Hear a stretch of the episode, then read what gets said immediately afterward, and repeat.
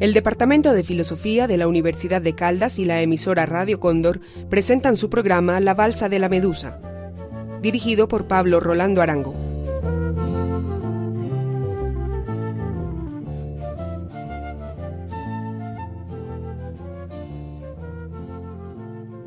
Un saludo para nuestros oyentes. Les habla Pablo Rolando Arango. Hoy me acompañan María Paz Gómez y Germán Sarasti para hablar de un libro soberbio que se llama El secreto de Joe Gould. Este libro fue escrito por Joseph Mitchell, un periodista norteamericano, y está compuesto por dos perfiles, dos semblanzas de un hombre muy particular que se llamaba Joe Gould.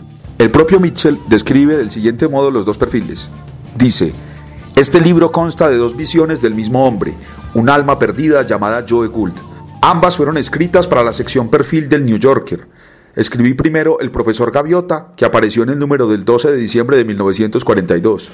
22 años más tarde, en 1964, escribí la segunda, El secreto de Joe Gould, que apareció en los números del 19 y el 26 de septiembre de 1964. Comencemos entonces esta conversación haciendo una breve reseña de la vida de Gould y a medida que conversemos iremos destacando los aspectos más notables del libro y del personaje. Le doy la palabra entonces a Germán para que comience a contarnos algunos de los hechos más importantes en la biografía de Joe Gould. Cuando Joseph Mitchell conoció a Joe Gould, Joe Gould ya era todo un personaje en la bohemia en Nueva York, en uno de los barrios más frecuentados por artistas, pintores, escritores, ensayistas, eh, gente del bajo mundo también, y él realmente tenía una cierta habilidad para frecuentar los sitios donde había fiesta, los sitios donde había posibilidades de una contribución, como decía él, para la sociedad Joe Gould, y siempre entraba diciéndole a la gente, permítame que me presente, Joseph Ferdinand Gould, graduado por Harvard, magna cum difficultate, promoción 1911, y presidente del Consejo de Administración de Buena y Mala Suerte SA. Como puede verse, el gancho era inminente, la gente volteaba a mirar cuál era el personaje que reunía todas esas condiciones y siempre venía la pregunta, ¿y por qué si es un egresado de Harvard mendiga para vivir? Esta era la constante pregunta de todo el que lo abordaba la primera vez. Bueno, realmente nuestro personaje eh, fue marcado desde su infancia con algunos rasgos que lo caracterizaron en su larga vida de bohemio famoso en Nueva York. Vale la pena mencionar, por ejemplo, como un amigo de familia que era el director de la escuela donde él estaba, un día eh, Joe Gould lo sorprendió a él y su profesor de educación física hablando a espaldas de él y burlándose diciendo que era un pobre inepto. Esto lo golpeó no tanto por lo que se refería a él, sino por la connotación que tenía al referirse a su padre, puesto que estaban hablando a espaldas de un amigo de familia.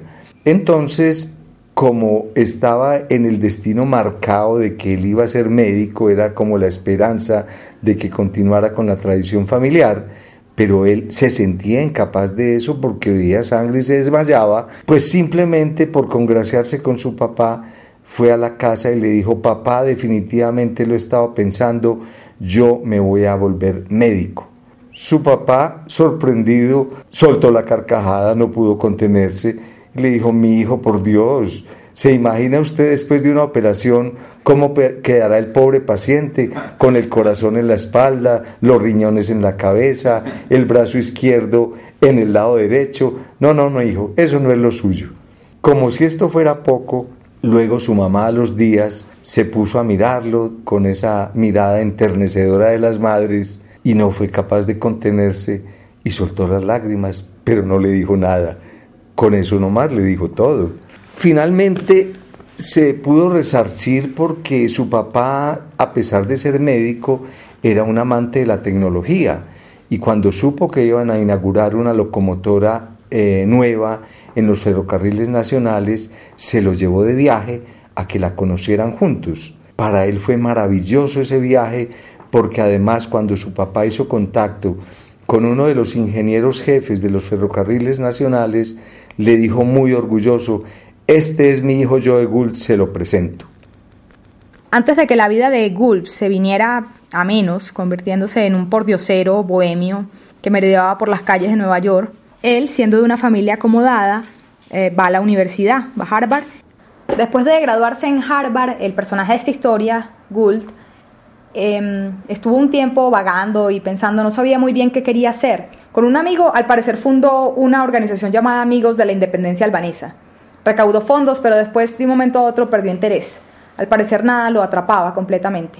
Quizá por esto se dio un tiempo para sentarse, para meditar. Después de este tiempo de rancia y meditaciones, saber qué era lo que quería hacer con su vida, decidió estudiar eugenesia. No sabe muy bien cómo le sucedió esto, pero bueno, terminó interesado por estos temas. Cuando le preguntaron por qué se fue a medir cabezas de indio, Gould responde, así escribió Michel. Gould cambia de tema diciendo, es un profundo secreto científico. En Dakota del Norte fui feliz. Fue el periodo más reconfortante de mi vida. Afirma. Soy un buen jinete, si cabe que lo diga yo. Me gusta el baile y el holgorio, y creo que los indios se lo pasan bien conmigo. Yo temí que al pedir permiso para medirles el caletre me creyeran chiflado, pero les daba igual, al parecer los divertía. Los indios son los únicos aristócratas de verdad que he conocido. Tendrían que gobernar el país y a nosotros tendrían que meternos en reservas. Después de esta expedición con los indios americanos, Gould regresa a Nueva York y busca un trabajo relacionado con la carrera de letras que estudió en Harvard. Encuentra en un periódico neoyorquino el trabajo de asistente, pero finalmente este trabajo tampoco lo atrapó. Siguió buscando y empezó su errancia por las calles de esa ciudad. Esa sensación de nunca haberse sentido en casa parece rodear la vida de Gould. ¿Por qué Nueva York? se le podría preguntar. Mitchell escribió. Cuando le preguntaron por qué Nueva York, él respondió, en mi pueblo nunca me sentí en casa, quería despegarme, ni siquiera en mi casa me sentí en casa. Donde siempre me he sentido en casa es en Nueva York, con los chalados, los proscriptos, los marginados, los náufragos, los eclipsados, los malogrados las eternas promesas, los desgraciados, los impotentes y los Dios sabe qué. Bueno, a mí me gustaría señalar que uno de los aspectos más atractivos de Gould era la capacidad que tenía para autoironizar. Por ejemplo, en una parte del libro dice, en materia de carencias, soy la máxima autoridad de los Estados Unidos. Y continúa Mitchell, a la gente le cuenta que vive de aire, amor propio, colillas de cigarrillos, café de vaquero, sándwiches de huevo frito y ketchup. Viste ropa desechada por sus amigos. Invariablemente el abrigo, el traje, la camisa y hasta los zapatos le vienen dos tallas grandes, pero él los usa con una especie de desenfado abatido. Mire, me dice, lo único que me queda bien es la pajarita.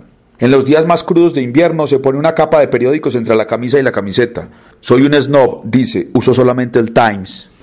Vale la pena mencionar cómo él mismo se autocastiga. Dice, por ejemplo, la verdad no servía demasiado para nada, ni en casa, ni en el colegio, ni en los juegos.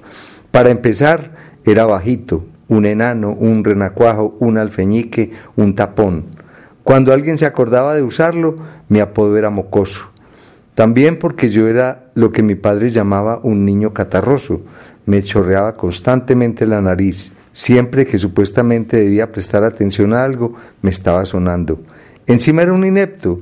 No hace mucho, buscando no sé qué en un gran diccionario, me encontré con una palabra que resume cómo era yo entonces y por cierto cómo soy ahora.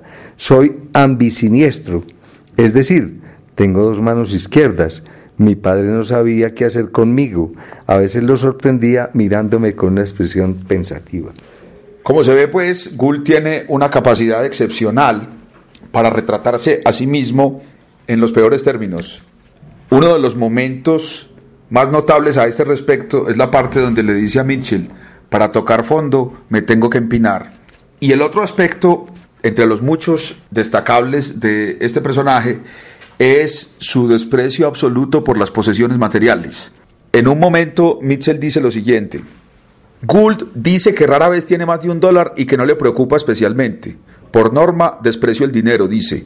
Con todo, en el Village existe la difundida creencia de que es rico y recibe ingresos de una propiedad que heredó en Nueva Inglaterra. Para permitirse el lujo de ir tan zarrapastroso como tú hay que ser millonario, le dijo hace poco un barman. Tú eres uno de esos tíos que la poli encuentra muertos en los umbrales y en el bolsillo llevan varios talonarios. Apuesto a que si quisieras podrías ir ahora mismo a la caja de ahorros del East Side y retirar 20 mil dólares. En 1939, tras la muerte de la madre, Gould se encontró realmente con algún dinero. Íntimos amigos suyos dicen que era una cantidad inferior a mil dólares y que se los gastó en menos de un mes, pagando copas por todo el village a gente que no había visto nunca. Era como si tener dinero lo hiciese infeliz, dice Gordon, el dueño del Vanguard. Cuando no le quedó nada, pareció que se había quitado un peso de encima. En el curso del despilfarro de su herencia, Gould hizo algo que le dio gran satisfacción. Se compró una enorme radio reluciente, la llevó a la Sexta Avenida y la destrozó a patadas. La radio nunca le ha interesado. Cinco minutos del parloteo idiota que sale de esos trastos, dice, y hasta una cabra se echa a vomitar. El vagabondeo de Gould, sin embargo, no se debía únicamente a un desapego por los bienes materiales. Había una razón mucho más interesante que fue lo que en primer lugar interesó a Mitchell en este personaje. Cuando Gould estaba de periodista, un trabajo que no le duró más de un año, el propio Gould cuenta que una mañana se le ocurrió la idea que terminó marcando su destino. Mitchell recoge las siguientes palabras de Gould.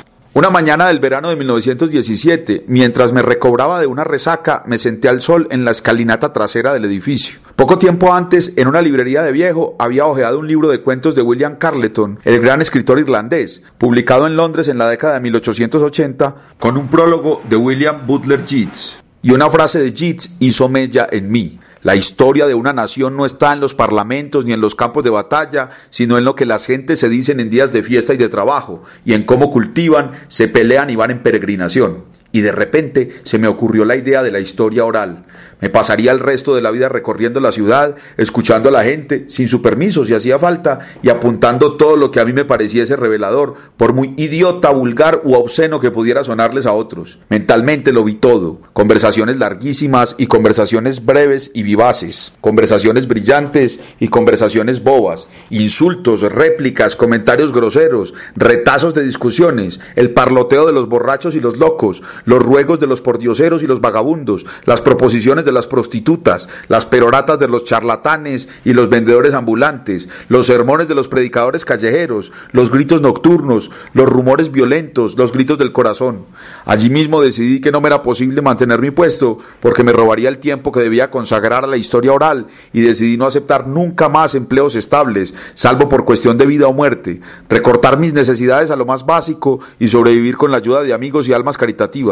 La idea de la historia oral se me ocurrió alrededor de las diez y media. A eso de las once me levanté, fui a una cabina telefónica y renuncié a mi empleo. Desde aquella mañana fatídica, la historia oral ha sido mi soga y mi patíbulo, mi cama y mi pupitre, mi esposa y mi fulana, mi herida y la sal que en ella se derrama, mi whisky y mi aspirina, mi roca y mi salvación. Es lo único que me importa. Todo lo demás es basura. Hablemos pues de este curioso libro que Gould se propuso escribir y que constituía la principal razón del tipo de vida que llevaba.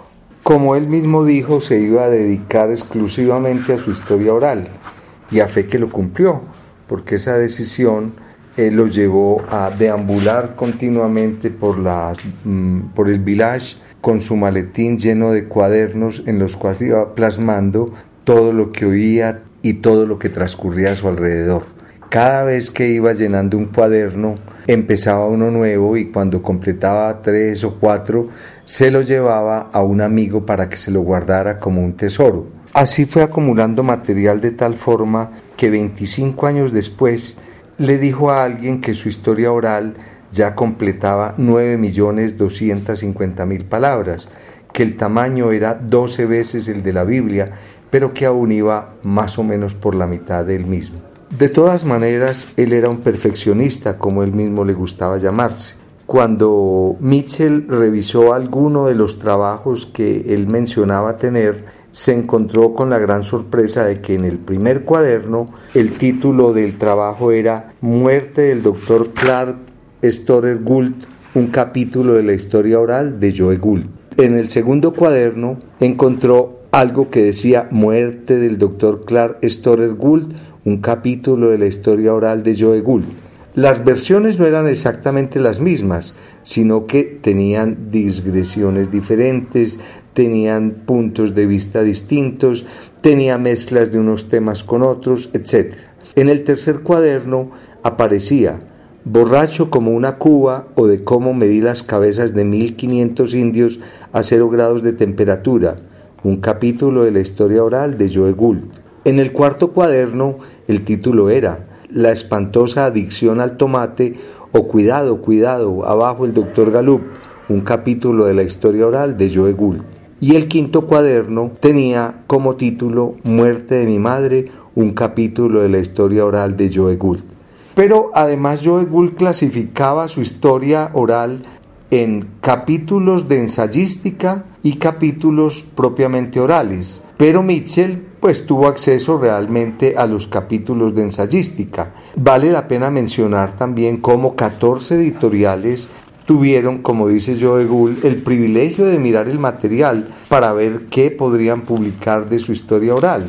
Pero él se volvió muy selectivo y cuando nuevamente le pidieron material para examinar a ver qué era publicable, dijo él, no, o se mira todo o no se mira nada, o se publica todo o no se publica nada. Finalmente mi obra va a ser espóstuma. Tan convencido estaba de la importancia de su historia oral que al compararse con Gibbon, quien había escrito Decadencia y Caída del Imperio Romano, comparó la ventaja que tenía de la inmediatez de su posición respecto a Nueva York y la desafortunada distancia de la posición de Gibbon respecto del Imperio Romano. Su incesante trabajo recopilando material para su historia oral lo llevaba muchas veces a encontrarlo extenuado, las enfermedades lo aporreaban, pero él seguía imperturbable frente a ese gran desafío que se había propuesto. Estos escritos los iba recopilando en cuadernos, que como decía Michel eran de cinco centavos, cuadernos en los que escribían los niños, los llenaba en una tarde, se iba a las bibliotecas, a los cafés, o incluso en los vagones del metro, pasaba la noche en ellos hasta el amanecer escribiéndolas. Veamos el comentario que hizo un amigo de Gulf, un íntimo amigo, poeta, llamado Cummings. Dice, tanto vale un mito como una sonrisa, pero la historia oral del pequeño Joel Good podría, editores, tomad nota, titularse El camino de un espectro a la deriva sin naufragar, o bien modos moralmente amorales de estar muy vivo mediante innumerables especies de muerte. El primer perfil que escribió Mitchell de Gould se llama el profesor Gaviota porque a Gould le gustaba alardear de su conocimiento profundo del idioma de estos pájaros. En una parte le dice a Mitchell acerca de, de ese idioma del gavioto, le dice, lo entiendo mejor de lo que lo hablo, pero lo hablo mucho mejor de lo que puede usted suponer. De hecho, he traducido al gavioto unos cuantos poemas célebres de nuestro país. Preste atención. Echó la cabeza atrás y se puso a chillar, gorjear, graznar, croar, maullar, gruñir, gluglutear, chistar y cloquear, jalonando estos sonidos con ocasionales barboteos. ¿No lo reconoce? me preguntó entusiasmado. Es el Iawata, es de la parte titulada La infancia de Iawata. Se lo traduciré de nuevo a nuestro idioma. En las costas de Gitche Gumi, junto a la gran agua brillante, se alzaba el wigwam de Nokomis, la hija de la luna Nokomis. Lo flanqueaba el bosque oscuro, los pinos negros y lúgubres, los abetos con sus conos. Gould soltó una risita. Hablar de las gaviotas le había levantado el ánimo. Henry Wadsworth Longfellow se deja traducir perfectamente al gavioto, dijo. En conjunto, para ser franco, creo que suena mucho mejor en gavioto que en inglés. Un suceso que no deja de tener cierta importancia, dado que Gould finalmente nunca publicó la historia oral, es que, como todo en su vida, de alguna manera retorcida, logró tener alguna influencia en la literatura norteamericana. Resulta que Gould insistió para que los editores de una revista que se llamaba Dial que según Mitchell era eh, la revista literaria más refinada para la época. Gouldes insistió, decía, hasta que finalmente le publicaron en 1929 un artículo breve que era parte de la historia oral y que se llamaba Civilización. Mitchell cita un, un fragmento del artículo que dice así. Si toda la ingenuidad perversa que se ha invertido en hacer cochazos se hubiese aplicado a mejorar la cría de caballos, la humanidad estaría en mucho mejor posición. Lo que resulta curioso sobre el destino de este artículo es que finalmente un ejemplar viejo y ajado fue a parar a las manos de William Saroyan, que para la época tenía apenas 20 años, pero que luego se convirtió en uno de los novelistas más importantes de los Estados Unidos. El propio Saroyan dice que el artículo lo impactó muy positivamente y en el libro Mitchell cuenta lo siguiente. Me libró de la preocupación por la forma, dijo Saroyan. Luego Mitchell cuenta que en 1941 estaba Saroyan visitando al pintor Don Freeman y vio allí un dibujo que éste había hecho de Gould. Entonces Saroyan, sorprendido, le dijo, ¿quién diablos es? Hace años que intento descubrirlo. Para mí, leer aquellas páginas en el dial fue como dar con el sujeto adecuado cuando se va por mal camino y no volver a verlo nunca. Freeman le habló entonces de la historia oral. Saroyan se sentó a escribir un comentario a los dibujos para el Newsstand. Hasta el día de hoy escribió, entre otras cosas, no he vuelto a leer nada de Joe Gould, sin embargo me sigue pareciendo uno de los pocos escritores norteamericanos auténticos y originales de nuestro país. Aquello era fácil y airoso, cuando casi todo lo que se escribe en el país es difícil y farragoso. No encajaba en ningún lugar, era demasiado insistente, era deprimente, era un poco malsano, era literario y no podía decir nada con simplicidad. Todo lo que se escribía entonces en América procuraba adaptarse a una forma u otra. Salvo Joe Gould, ningún escritor parecía lo bastante imaginativo para comprender que si estaba pasando lo peor no hacía falta una forma. No era necesario poner lo que uno tenía que decir en un poema, un ensayo, un cuento o una novela, solo había que decirlo. Un tiempo después, alguien le muestra el ejemplar del periódico donde salió este artículo de Saroyan a Gould.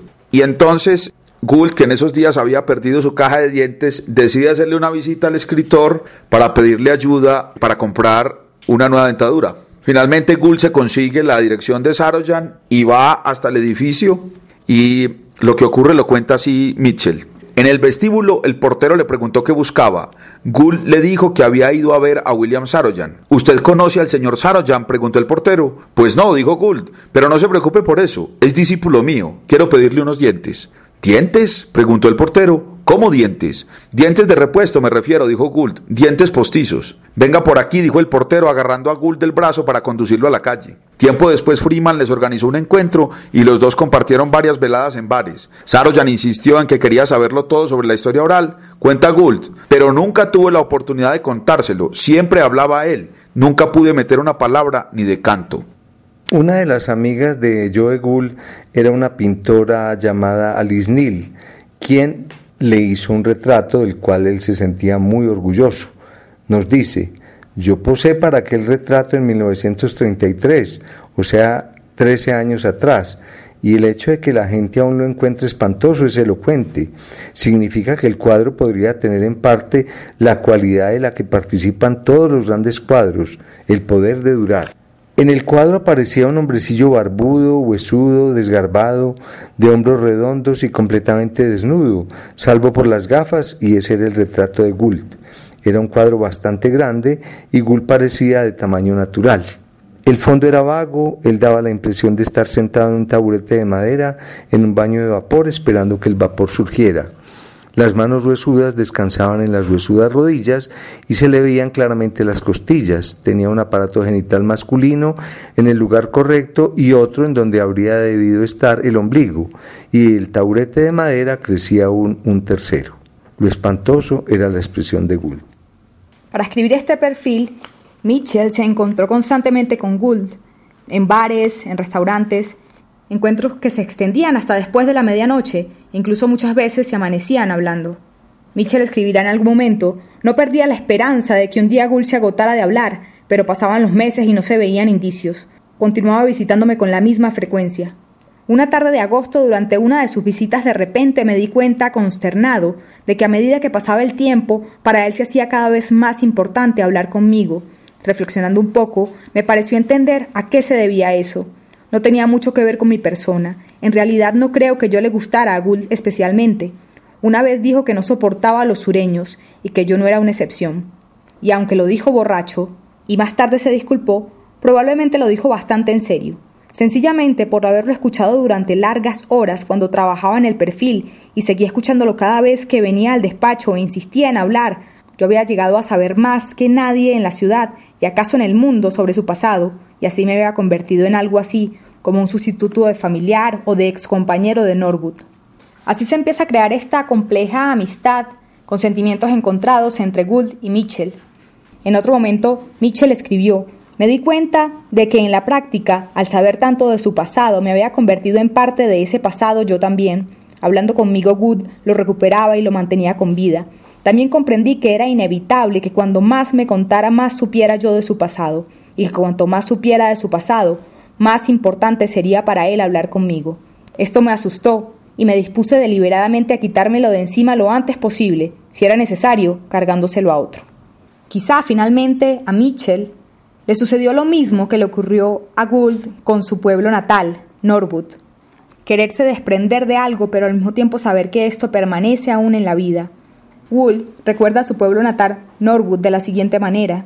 Dice, aún hoy a veces siento una nostalgia muy dolorosa, un dolor agrio parecido al de las curtiduras me trae la ciudad a la cabeza. Ahí tienen una de las cosas más puñeteras que he descubierto sobre las emociones humanas y lo traicioneras que llegan a ser que por mucho que uno deteste un sitio en cuerpo y alma, puede echarlo muchísimo de menos, por no hablar de cuánto puede echar uno de menos a alguien, aunque lo odie con todo el alma. Pero creo que también la dependencia de Mitchell y Gould se basaba en que Gould se convertía en una máquina de contar los chismes que corrieran a la sazón en bares y tugurios del village, y por ese cotilleo Mitchell había desarrollado una curiosidad morbosa. Hay un momento en la narración de Mitchell en el que uno se da cuenta de la sorpresa que debió haber sentido el propio Mitchell ante la complejidad, ante las ambigüedades de la personalidad de Gould. Y finalmente el libro parece un juego de espejos porque al retratarnos a Gould, al contarnos su vida, Mitchell está haciendo algo parecido a lo que el propio Gould se propuso en su historia oral. Hay un momento muy interesante en el que Mitchell aprende cosas acerca de sí mismo, estudiando el carácter de Gould. En un pasaje, Mitchell escribe lo siguiente. Es un momento donde, donde Mitchell parece percibir toda esa complejidad de un solo vistazo y dice, de golpe sentí un arranque de auténtico respeto por Gould, había renunciado a quedarse en Norwood y vivir su vida como mocoso Gould, el loco del pueblo. Si tenía que hacer el papel de loco, lo haría en un escenario más grande, frente a un público más amistoso. Había ido al Greenwich Village y encontrado para sí una máscara y se la había puesto y ya no se la había quitado. El autor excéntrico de un libro grande, misterioso e inédito. La máscara era esa. Así oculto, había creado un personaje mucho más complejo, me pareció, que la mayoría de los personajes creados por los novelistas y dramaturgos de su época. Pensé en las diversas maneras en que se había visto a lo largo de los años y en las diversas maneras en que lo habían visto los demás. Estaba la manera en que lo había visto el director de la escuela de Norwood, un cabroncete desagradable. La manera en que lo había visto Ezra Pound, un roble nativo, la manera en que lo había visto el radical sabelotodo del Village, un parásito reaccionario. Había un montón de aspectos y me puse a repasarlos mentalmente. Gould era el chico catarroso, el hijo consciente de que ha decepcionado a su padre, el enano, el renacuajo, el alfeñique, el tapón, era el poeta Joe Gould, el historiador Joe Gould, era Joe Gould el salvaje bailarín chipegua, Joe Gould la máxima autoridad mundial en la lengua de las gaviotas, era el proscrito, el ejemplo perfecto de vagabundo nocturno solitario, era la rata de alcantarilla, el único miembro del partido de Joe Gould, el bohemio residente de la Mineta Tavern, era el profesor, el gaviota, el profesor gaviota, el mangosta, el profesor mangosta, el chico de Bellevue. El segundo perfil que escribió Mitchell sobre nuestro personaje y que lo denominó el secreto de Joe Gould, siete años después de muerto Joe, puede considerarse como un tributo a la memoria de ese personaje inolvidable. Podríamos decir que razón tenía él en decir que su obra, o en este caso la referencia a ella, sería póstuma. Una buena semblanza de lo que pudo haber representado Joe Gould para la sociedad neoyorquina nos la da Sara Ostrowski Berman en una carta que envió a todos sus conocidos solicitando apoyo para él. Decía, Joe Gould está mal, Gasta las fuerzas que debería dedicar a la historia oral recorriendo la ciudad para juntar unas monedas que le cubran las necesidades mínimas. Si sigue así, morirá pronto. Siempre he pensado que quizás a través de Joe Gould esté intentando hablarnos el inconsciente de la ciudad y que a través de él quizás intenten hablarnos los que en la ciudad viven clandestinamente y que a través de él quizá intenten hablarnos los muertos vivientes de Nueva York, esos que nunca han pertenecido a ningún lugar, esos que se sientan en bares terriblemente oscuros, pobres ancianos y ancianas que se encogen en bancos de parque, enfermos, amargados, locos, los que nunca han tenido nada, los marginados de siempre, los que nunca han sido invitados, se sientan allí y sueñan con matar a todos los que pasan, incluso a los niños. Pero corremos un serio peligro de que Joe Gould no pueda acabar la historia oral y esas voces anónimas que no nos hablen nunca. Hay que hacer algo por él enseguida. De no ser así, una de estas mañanas lo encontraremos muerto en el Bowery y con él, aparte de nosotros. Esperamos haber logrado transmitir una parte de la atmósfera y del atractivo de este libro maravilloso y animarlos para que lo lean todo porque hay muchísimas más cosas en él y sobre todo Allí van a encontrar finalmente el secreto de Joe Gould, que desde luego no se los vamos a contar. En español, el libro fue publicado por la editorial Anagrama, en la traducción de Marcelo Cohen. Muchas gracias por acompañarnos y los esperamos en la próxima emisión.